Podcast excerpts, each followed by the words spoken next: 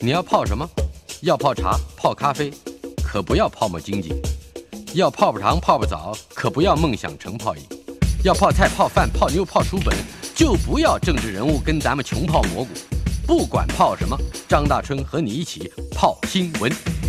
台北 FM 九八点一 News 九八九八新闻台进行的单元孙维新谈天。嗯，国立自然科学博物馆的前馆长孙维新先生在我们的线上。Hello，维新。哎，你好，大春好，我们各位听众朋友，大家好。通常我们碰到这个什么星星球，尤其是九大行星啦、跟月亮啊，只要是有排成一排的现象，都放在第一个，算是我们的头条。月亮伴金星、土星、木星排成一排跳舞 了。其实这是十二月六号，对不对？ 是是应该是昨天，但是可昨天开始，可是到九号都还有，是吧？对，可以说今天开始，昨天只是个序幕啊。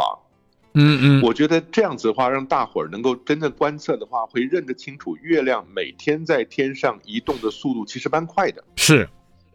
因为我们在过去这几个月、这一两个月里面，木星、土星、金星持续是出现在傍晚以后，从南边到西边的地平线跟天顶上，好嗯是漂亮。嗯有两个特别亮的星是金星跟木星啊，土星刚好在中间一半的地方。是那往后这几天，从今天开始七八九三天，那月亮刚好先去陪金星，嗯，再往上去陪土星 再往上去陪木星。对， 呃，真是生张熟味的啊。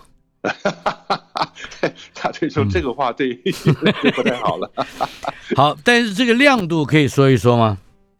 哦，金星是极亮，现在尤其是它最近刚到的最大亮度啊。哎，我们说零等星、一等星在天上已经算不错看得到的行星比较亮的啊。嗯哼，那数字越小越暗，负一比负比零等要来的越更亮，嗯越小越亮啊。那负越二小越不亮，是对，越小越亮。金星到负四点九，哦，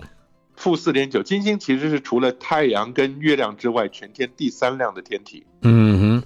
那我自己听说了，夏威夷山上的天文学家那嗯边哼没有光害，观测条件特别好啊。嗯，你在地上可以看到金星照出来的影子。哦，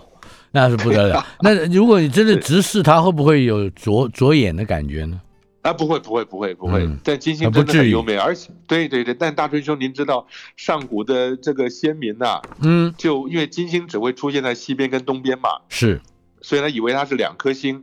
嗯哼，西边就把它叫长庚，东边呢叫启明，东边叫麒麟。嗯对，其实都是太白金是星啊。都是太白星。对， 嗯哼，好的。另外啊，还有双子座的流星雨，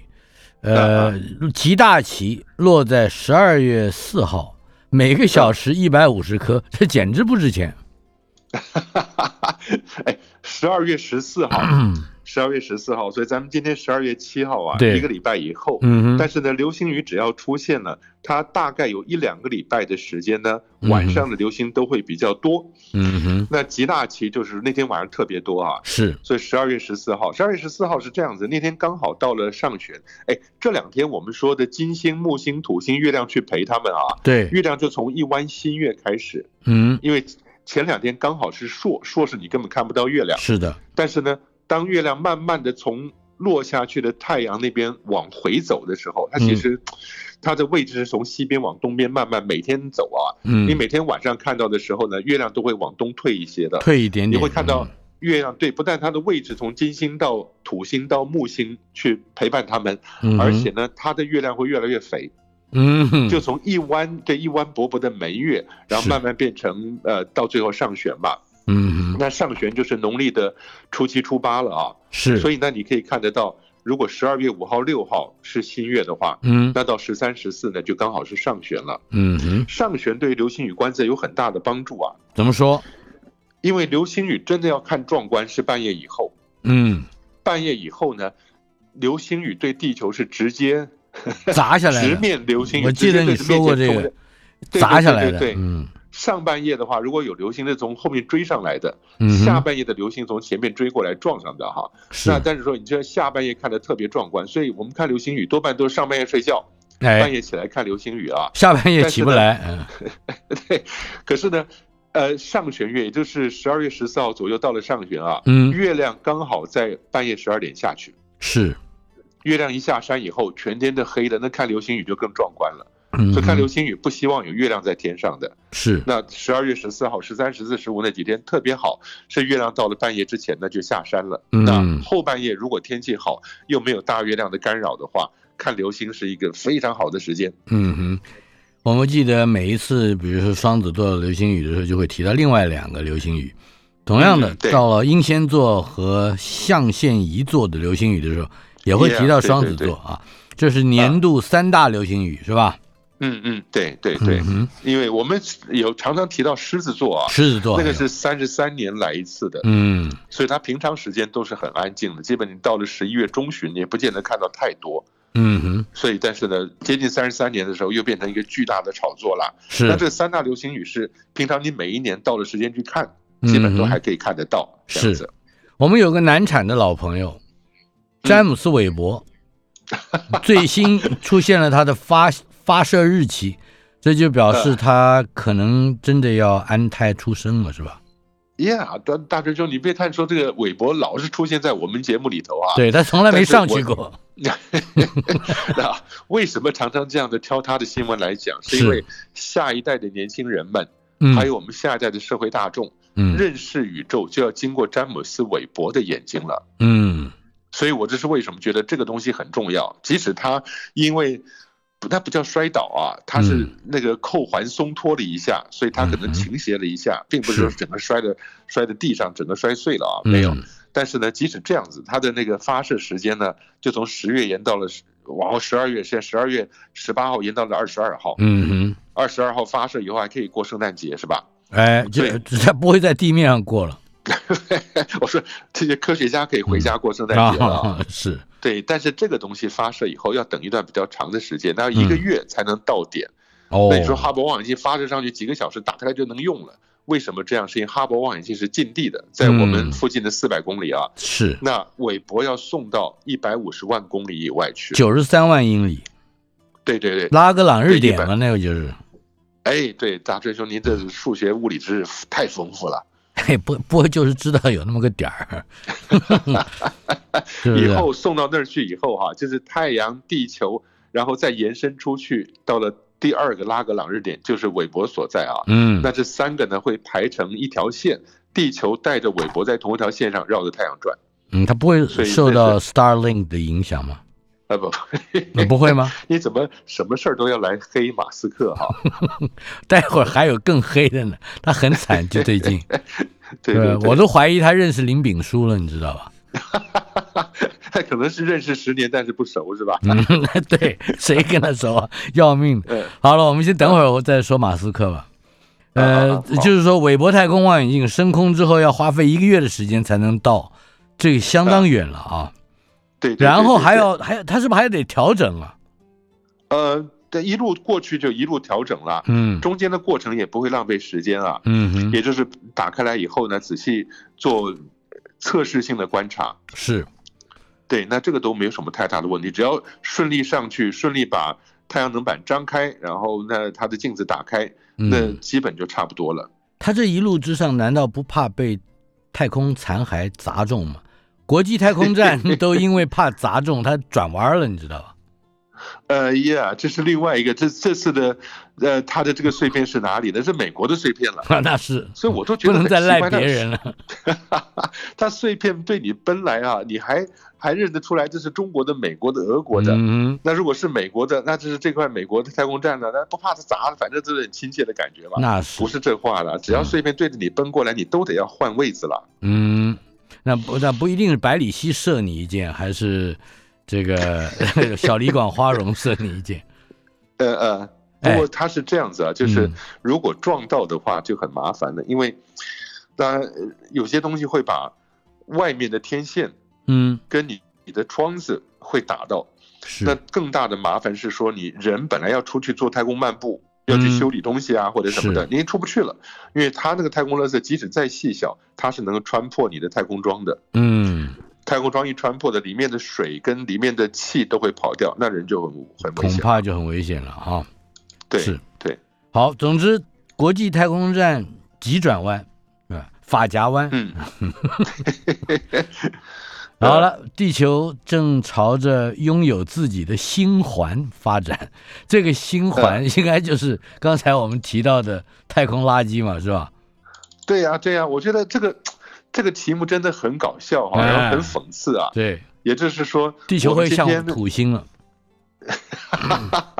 那你月球以后，我们到月球上去，从月球看呢，就发觉地球有一个美丽的土星环啊。嗯所以这个话讲起来真的很难过了。嗯，但是地球周遭欧洲人的估计啊，哎，地球现在周遭的近太空里面，大于一毫米，一毫米是多少？是零点零点一公公分分，吧。嗯对，，就是十我们分之小一孩厘用的那米，个尺子，对对对，十分之一厘米啊，大于一毫米的太空碎片呢，目前已经有一点七亿颗了，哇，一点七亿块，不对啊得呀、了，对，因为这个一毫米，其实你看它一毫米，它高速对着你时速两万八千公里对着你撞过来啊，嗯，那个那个混伤的损伤的程度不下于一颗炮弹的，是，所以那呃我们刚刚讲是一毫米啊，嗯那如果大于一点二公分的，就是大半寸左右，嗯大于一点二公分的还有六十七万块，嗯。哇，那就这麻是烦了这个怎么办呢？就是他，难道当然从某一个方面想，他如果都集中的在一个地带的话， 他一次扫干净也就，是吧？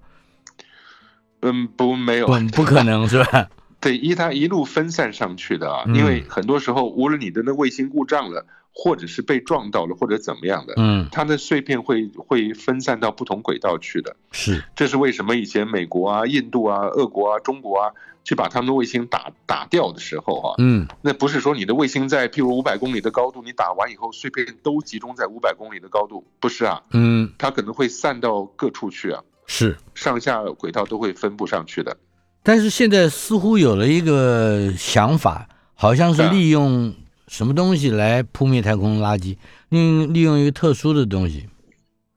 对，它呃可以是用类似像磁场一样的东西啊，磁铁。去去处对磁铁去处理它，想办法呢把它吸过来或者改变它的方向，嗯制造一个一个电磁场，改变方向以后呢，让它往下落，或者是让它被你带回来。嗯不过大真兄啊，我们强调了好多遍啊，嗯，说以后太空的商机，除了我们说有太空小行星采矿之外，是。另外一个就是处理太空垃圾了。嗯哼，处理太空垃圾是个巨大的商机，我真的很鼓励台湾的年轻人，因为这个东西啊，不单是赚钱，而且是做功德。嗯。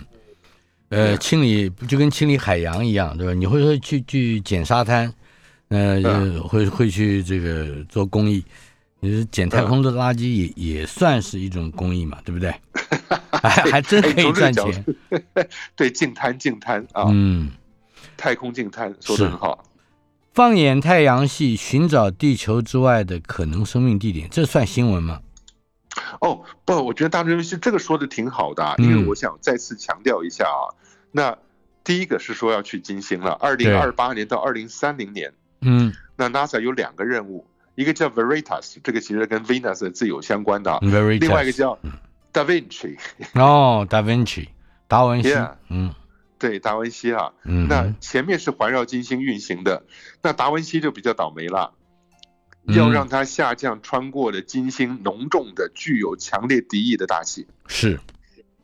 对，但它目的就是在这在穿过的过程中拍摄底下，看到底曾经有没有过海洋，还有嗯哼让金星猎宝能拍了回收传回来高解析照片啊。嗯这一点是美国一直做输给俄国人的。嗯哼俄国人在金星的探测上成就非凡。虽然是说他的太空船落到金星表面没有活过几个小时的，因为上面的大气压跟温度不得了嘛，嗯哼，但至少俄国人已经从他们的太空船第一次传回来金星表面的照片。嗯那所以 NASA 现在说他们也要去了。 哼，可是刚才我念的那个标题是寻找地球之外的可能生命地点，嗯，嗯金星可能吗？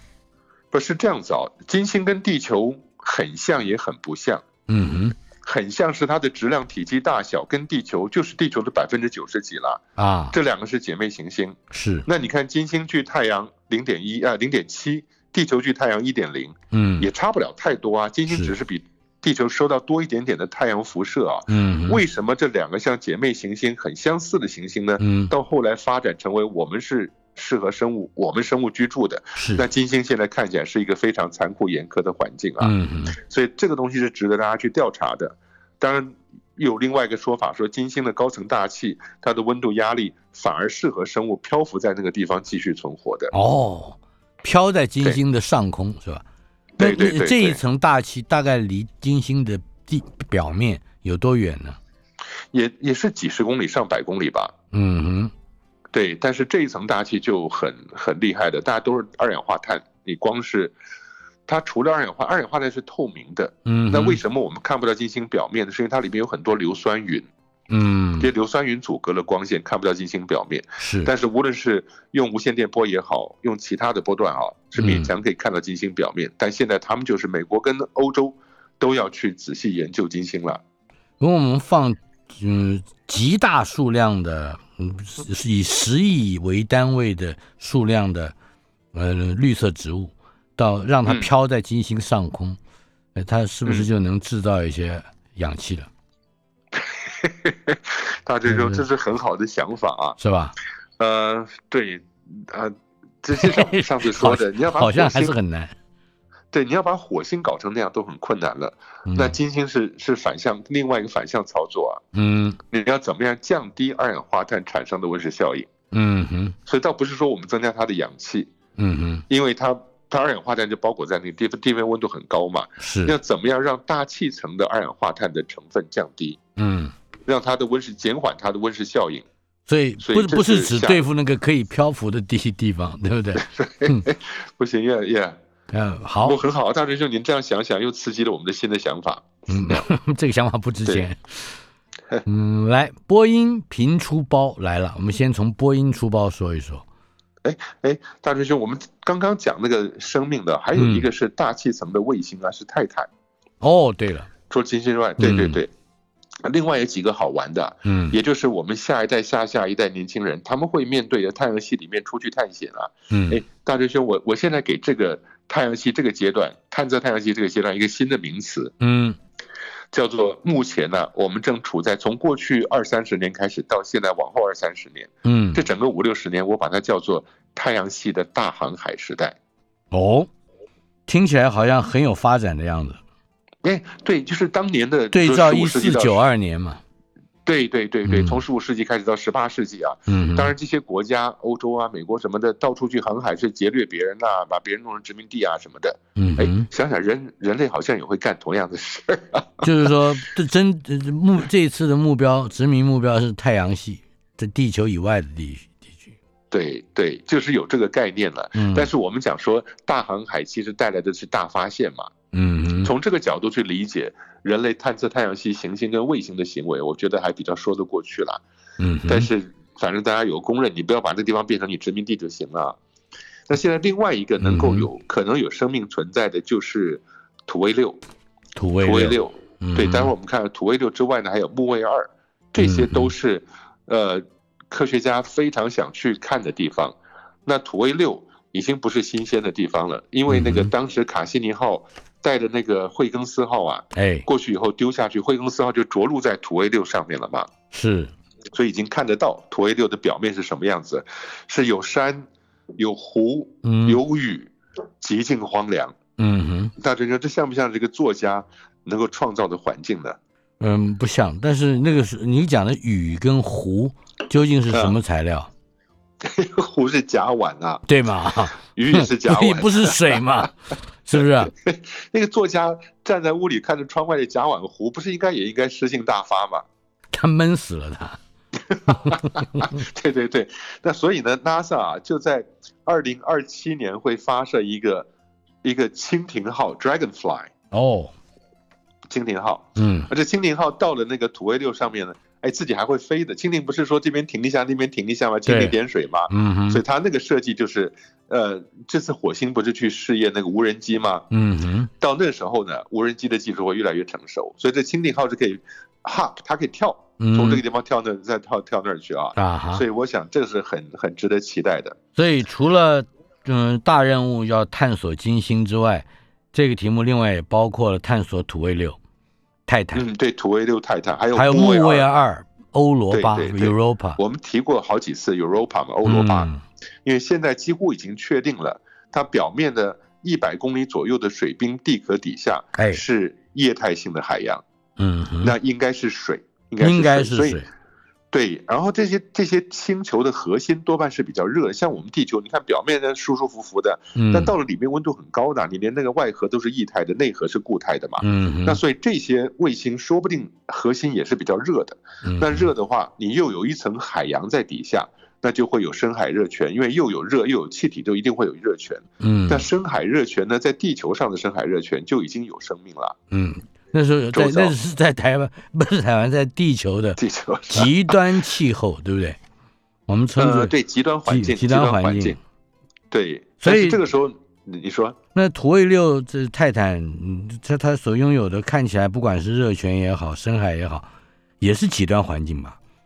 对，尤其土卫是六离是地表球那面么看远甲烷湖啊，嗯木卫二欧罗巴是看它的深海热泉了，嗯就要想办法能够钻透了那个木卫二表面的冰壳，真正进到底下的水里面去。这个其实十年以前呢、n a s a 他们就在思考有什么东西摆在冰壳上面可以一路钻下去，直到到了水以后，在水里面展开了它的双翼啊、稳定翼什么的，在水里面到处悠游，然后把讯号送回地球上来。嗯哼。那好我会觉得很精彩。是的，稍后片刻我们来看看，接着就有马斯克了。台北 FM 九八点一 News 九八九八新闻台，国立自然科学博物馆的前馆长孙维新先生在我们的线上，维新兄，哎，大春你好。哎，接下来我们一连几个新闻都跟伊隆马斯克有密切的关系。波音是常常出包，是吧？最近，SpaceX 成了宠儿，而且 NASA 还加码了它的火箭运输任务。我们先把这个背景说一说。对，实际是这样子啊，嗯，我觉得大真兄这不只是科学，它也是政治啊。嗯也就是说，你会看得到啊，呃，NASA 像这种国家的大型机构，它不希望只有一个厂家能够帮它运营的，是，它都要培养一些竞争性的厂商，那它就可以。消减价格了，因为他嗯们哼彼此竞争，又得要是拿出好品质的东西来，价格上又不能太离谱啊，嗯，不会被一家厂商垄断。是，所以 NASA 以前呢，你除了这新崛起的今日的新兴 SpaceX 之外，它长期的会把过去的像波音啊、像诺斯罗普啊、格鲁曼这些啊，哎，把它纳在自己的竞争名单里面去。嗯嗯哼，可是说老实话，这个波音还真的是太不太阿斗了，对不对？在， 所以你可以看到波音答应的很多事做不到。嗯那做不到以后 呢，NASA 就发现了呃，you have to find someone who delivers，谁能够嗯哼把他的东西送上太空去的啊？是，那所以现在看起来，马斯克是不断的这样做，嗯，但是，马斯克的做法呢，也当然他是在一个企业一个高耗费成本的企业运转下，嗯希望能够活得下来的。是，哎呀，哎所以所以 NASA 现在加码火箭运输任务啊，嗯呃呃，当然新闻还不止这个，呃，好像 SpaceX 又再突破它自家火箭年度的发射记录，哎，对呀、对呀、他去年好像是总共发射了二十六次嘛，也就是每个月都发射不止，有些月不止一次了啊。嗯，那今年已经到了二十七次了，是，今年还没有完全结束呢，好像还剩下三次。嗯哼，所以他这样几乎是每每一两个礼拜、两三个礼拜就发射一次啊。是，但这是马斯克的运转，大追兄，嗯，我们我们老会看起来觉得好像马斯克很玩的玩的转啊，嗯就是手上这些火箭不断的发射啊。但问题是说，他每一个发射都会消耗掉很大成本。嗯，嗯所以他那些成本的钱是哪里来的？是，那就得要从别的地方赚。可是呢，大锤兄现在有一个有一个 dead loop，一个一个循环啊，出毛病了。怎么嗯说也？就是他要发射这个 Starship 星舰太空船，把星链这些星链卫星要发射上去。哦，它的另外一个计划，对，大锤兄，你可以看到吗？星链卫星发射上去以后，嗯它在地球轨道形成了一个网络，能够提供给地面五 G 甚至六 G 的这个这个连续效果啊。是，那你的同时呢，你要再把你底下网络终端机的产能提升。嗯哼，现在马斯克已经发展了专门针对星链的手机，嗯哼，所以你知道他这个手机如果一出来，如果成功的话，嗯，又便宜的话，那每个人就会拿星链手机，啊，因为一般我们在地面上跟卫星通讯啊，对卫星通讯多半就是在三万六千公里以外的地球静止的轨道、地球同步轨道上。是，你这样的话，你在我们在台湾，在亚洲啊，我们的中心一号就刚好在三万六千公里，它就一直锁死在那个亚洲上面跟着绕嘛。嗯哼，但是问题是说它很稳定，你可以用它一个就涵盖了整个大部分亚洲啊，嗯哼，但是那个距离太远，啊，三万六千公里，所以信号上去再回来，你是，的 delay 延迟就会比较糟糕了。可是那这个就会 Starlink 就很近了，是五百多哎，对公对里，对对，低地轨道，对。以前你会不会觉得最好笑的就是你的那个到了现场的呃新闻记者跟棚内的主播连线，嗯哼，棚内主播话都讲完了，嗯那个外头的记者盯着这个摄影机还不知道该说什么呢哼，，是，要过了两秒要以后，大概两秒到哎三秒，嗯对对对，他才听得到这边的讲话嘛。嗯哼，那大学生就像你刚说的，马斯克现在就说我搞的是五百公里的，不是三万六千公里的。嗯但五百公里呢，接近的地球它是绕得快，绕是一圈可能一个半小时就绕一圈了嘛。嗯啊那哼，所以它就要发射很多个四42000两千个个，嗯，对，所以你的基地台不断的在变换，基地台就不断的从你头上跑过去了。大锤是兄，这个概念是什么？嗯你开车出门，嗯一路走过去的话，你换基地台，嗯，但现在是你根本就不要出门，基地台换，嗯基地台在你头上飞来飞去，是，然后那个上下呃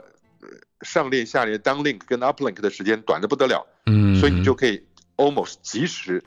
无论是频宽也好，无论是速度也好，嗯那都是非常真正能够赚到。但是你看，你要把这个 Link 弄好以后，你卖网络终端机，你要再卖呃 Starlink 的手机，你才能从那边拿到钱来支持。嗯哼对，但如果你在这方面又造了几百万台网络终端机，把钱花掉了，可是呢，你这边火箭也要拿钱去让它上去，但是你这边网络终端机还没有回收。你拿去那个现金流就不行了，嗯哼。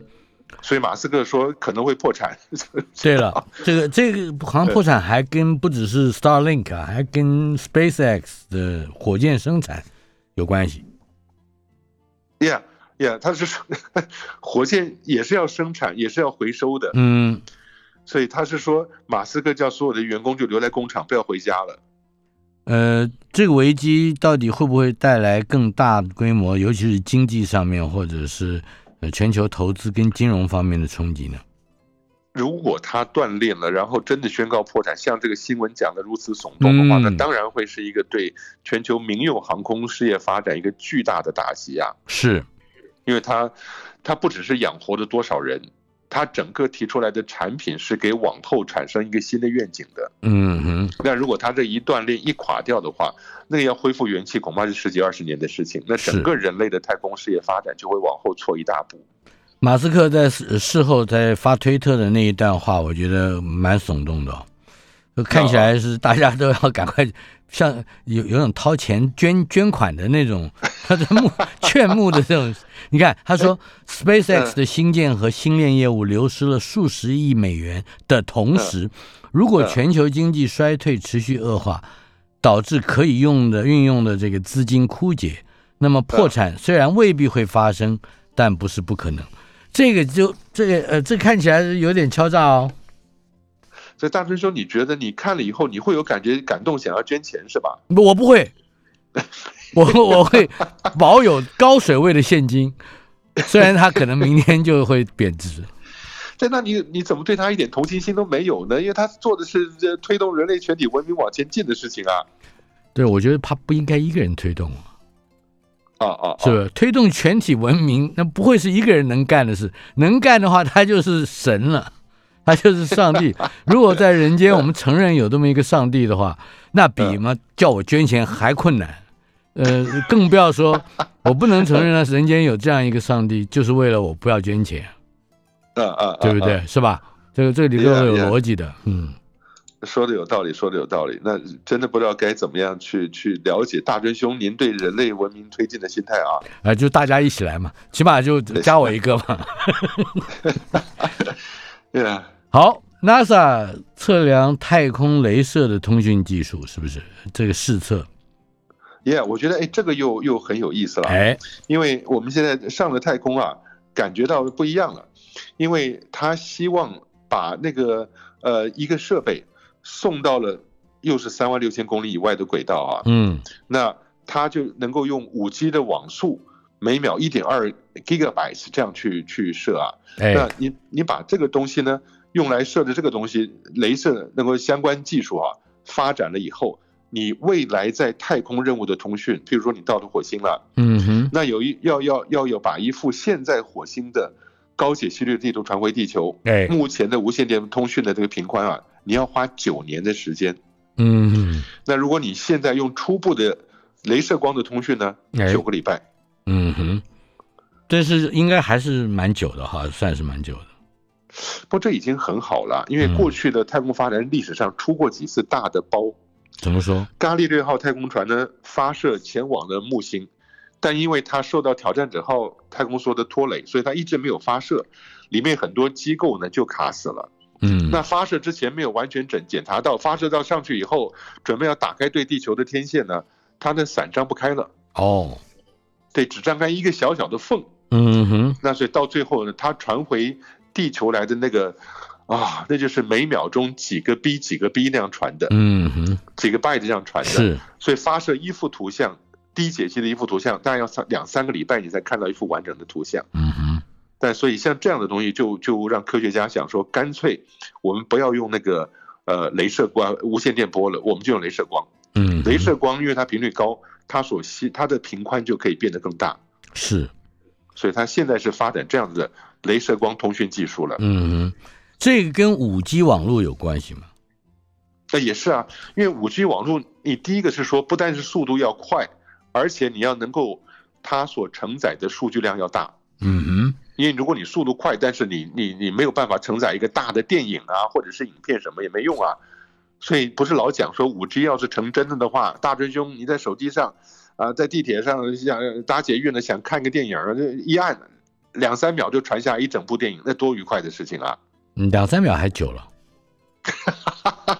好吧，好吧，你这个野心很大，野心很大，对对不是，这改变推动人类文明的人了，呃要求都啊高一点啊。啊稍后片刻，啊对对对马上回来。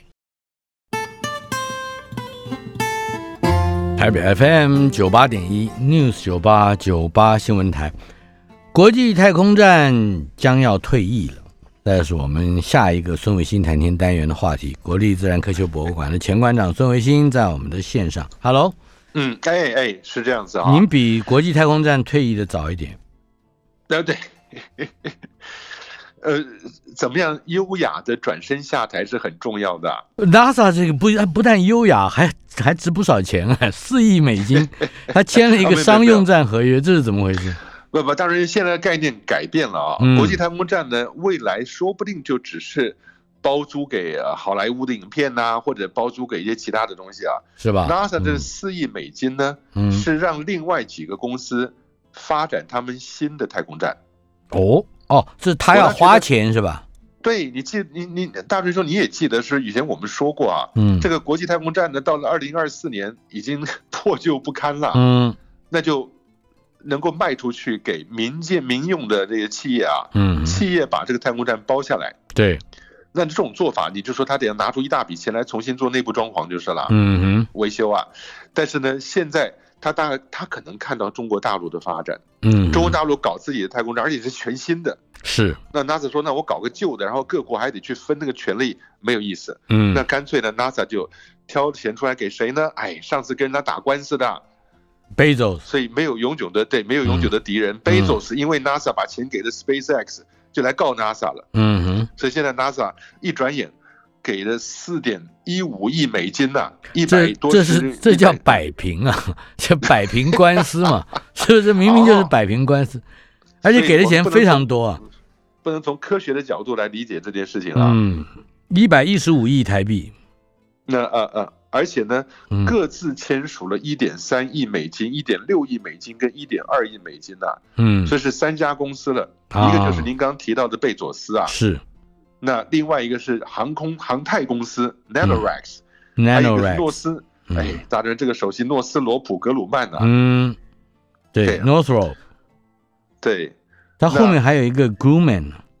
对对对，他是做以前做军事武器的嘛，嗯哼，做国防工业的啊。是，那在这之前，另外一个 Axiom Space 也也拿到了一点四亿美金呢、嗯，所以我觉得 NASA 的事情是这样子，我就把大笔钱砸下来，看你这嗯哼三十家公司谁做得快，嗯谁做得快，那钱就会继续来。是那，我觉得这样也很好，因为他就把发展的责任跟实际的工作交给了民间。嗯哼，但是未来民间如果能够成了气候，NASA 仍然可以用它的太空站。是，也就是说，这个太空站用流行的大陆话叫激活了，是吧？ 是不是？它本来是一个已经是废铁，接近废铁的这个路上了。哦，没有没有没有，这他们现在他们不用这个太空站了，他们嗯计划建造自己的，像那个 Blue Origin，贝佐斯的来源呐、啊它哦，叫 Orbital Reef，是但是 Reef 那个 Reef 就是澳洲大堡礁的那个礁嘛、是 r e e f 它是在地球周遭转动的这一个礁岩了啊，礁石，那叫做 Sierra Space，太像内华达山脉 Sierra Nevada 这样子啊。明白，另外，它贝佐斯要做的是制造业跟微重力研究。嗯那另外一家公司呢，纳米仓公司呢，他们要做的是植被实验室、生化实验室、物理科学的啊。嗯哼，那洛斯罗普呢，要做科学、做观光跟产业。是，所以各个公司有了概念，NASA 就给钱了。嗯哼，他甚至连计划书都没有写得很完全啊，说到底总共我发展到完成要多少数字没给，那嗯哼没给呢那，NASA 就给钱了。你这所以大锤说这里面不是只有科学因素啊，是，呃，换言之，我刚刚是把两个事情弄在一块儿了。其嗯实旧的太空站，就是陈荣您刚才一语带过的，可能就是嗯嗯就交给好莱坞去料理了。然对后或者新的，然后新的发展方向就更多元了，是吧？对对，或者台积电买下来吧，台把台积电把旧的买下 来嘛，啊，上去做那个晶体结晶的特别漂亮，因为没有重力啊。动用不到台积电，呃找哦我们的那个农委会就可以了。 啊，农委会有钱、啊，你知道？陈吉仲什么都买啊，你看莱猪也是，是吧？他呃能他能买莱猪，他难道不能买宇宙农场的上的菜吗？然后对，哦好，来好，我们来，谈哎呀谈宇宙农场，哎，种出辣椒来了，大真兄啊，我们是要拌牛肉的吗？拌猪肉哎的对， 以前种生菜，你记不记得罗曼生菜 （Roman lettuce）？、 ？Yeah，还有紫色的生菜，那个长的生长周期是比较短的啊。嗯，那现在终于种出了一个太空结实成长的辣椒了。是那另外一个女太空人 Megan 拿出了墨西哥的 fajita 卷饼，墨哦，西哥的这玉米饼啊，一嗯，个卷饼，然后呢把那个富水番茄就是水灌进去，番茄就重新活过来了啊。是，然后这些生菜什么的，把辣椒摆在一块儿，嗯，成了墨西哥卷饼啊了。他还真的在太空上吃了吗？哦，对对，真的是啊。真的是啊，他手上拿了个墨西哥卷饼，墨西哥那叫 tortilla，tortilla，、嗯墨西哥什么饼，burritos 啊，chimichanga 啊，什么 fajitas 啊，taco 都是拿这个玉米扁玉米面饼做的嘛，只嗯，是形状、大小、包裹方式不一样啊。那你是，看到这个 Megan 拿着手上就拿着这一块 tortilla，tortilla 就是这个这个墨西哥卷饼啊，里嗯面就包含了他的太空辣椒，准备要吃了。大真兄，嗯以后考虑上太空吧，太不空不的食不，物嗯你你不懂我的毛病。我跟你讲，王道环就知道，他都在现场对。有一次他跟我谈辣椒的辣度，说是两百五十度就是人类能够一般人能够忍受的极限，但是是啊呃，科学家发展了一种两百五十万度的辣椒。 他他那个不，他不是在开玩笑，他是啊真的啊报道一一则新闻。我当时就流下了满脸的汗，啊，我不能听到辣椒，我现在已经在流汗了。你不相信？你问我们的气质佳丽，我现在已经在流汗了。啊啊啊嗯啊！好不要没关再系讲那我辣椒了，我们来讲那咱番们讲茄酱好不好？啊，对对，白萝卜啊讲番茄酱什 么，当然是不止这个样子啊。可是嗯你知道吗？很重要的一件事，我以前不知道说过了没有啊？哎，人上了太空，他身体的体液跟血液呢是全身平均分布的，嗯，那跟哦我们在地面上不一样，所以你的体液跟血液会进到脑腔、头腔里面去。那会是进到辣的头吗？腔里，啊不不不，进到头腔第一件事情就是阻塞了你的鼻窦，你的 sinus，嗯，鼻窦塞了以后，鼻后嗅觉没有的，你吃东西都是没有味道的。哎所以呦，无这论真是幸福啊！那那我还吃什么？呃，来猪呢，对不对？没有味道是一回事，可是嗯太空人还是需要有滋味的东西啊，所以他嗯只能选择辛香辣，啊，因为辛香辣辣不是一种味觉，它是一种痛觉。是痛觉，是热热觉。对对对对对，所以呢，就是未来的太空人恐怕吃川菜的机会就很多了。嗯，呃，我也还在讲辣椒，还在冒汗啊。嗯，还在还在冒汗。好，好好明白了，那就是说，这嗯这到了太空绕一圈回来以后，你口味啊变重了，是吧？ 啊，对对对， 好，接下来是番茄酱啊不对，番茄酱，我们还是呃呃温和一点。番茄要长就不是那么容易了。嗯辣椒跟番茄其实都要花好几个月的时间长啊。首批辣椒花了四个月，但是呢，番茄可能要八九个月。但是重点是说，这些科学家呢，在地球上面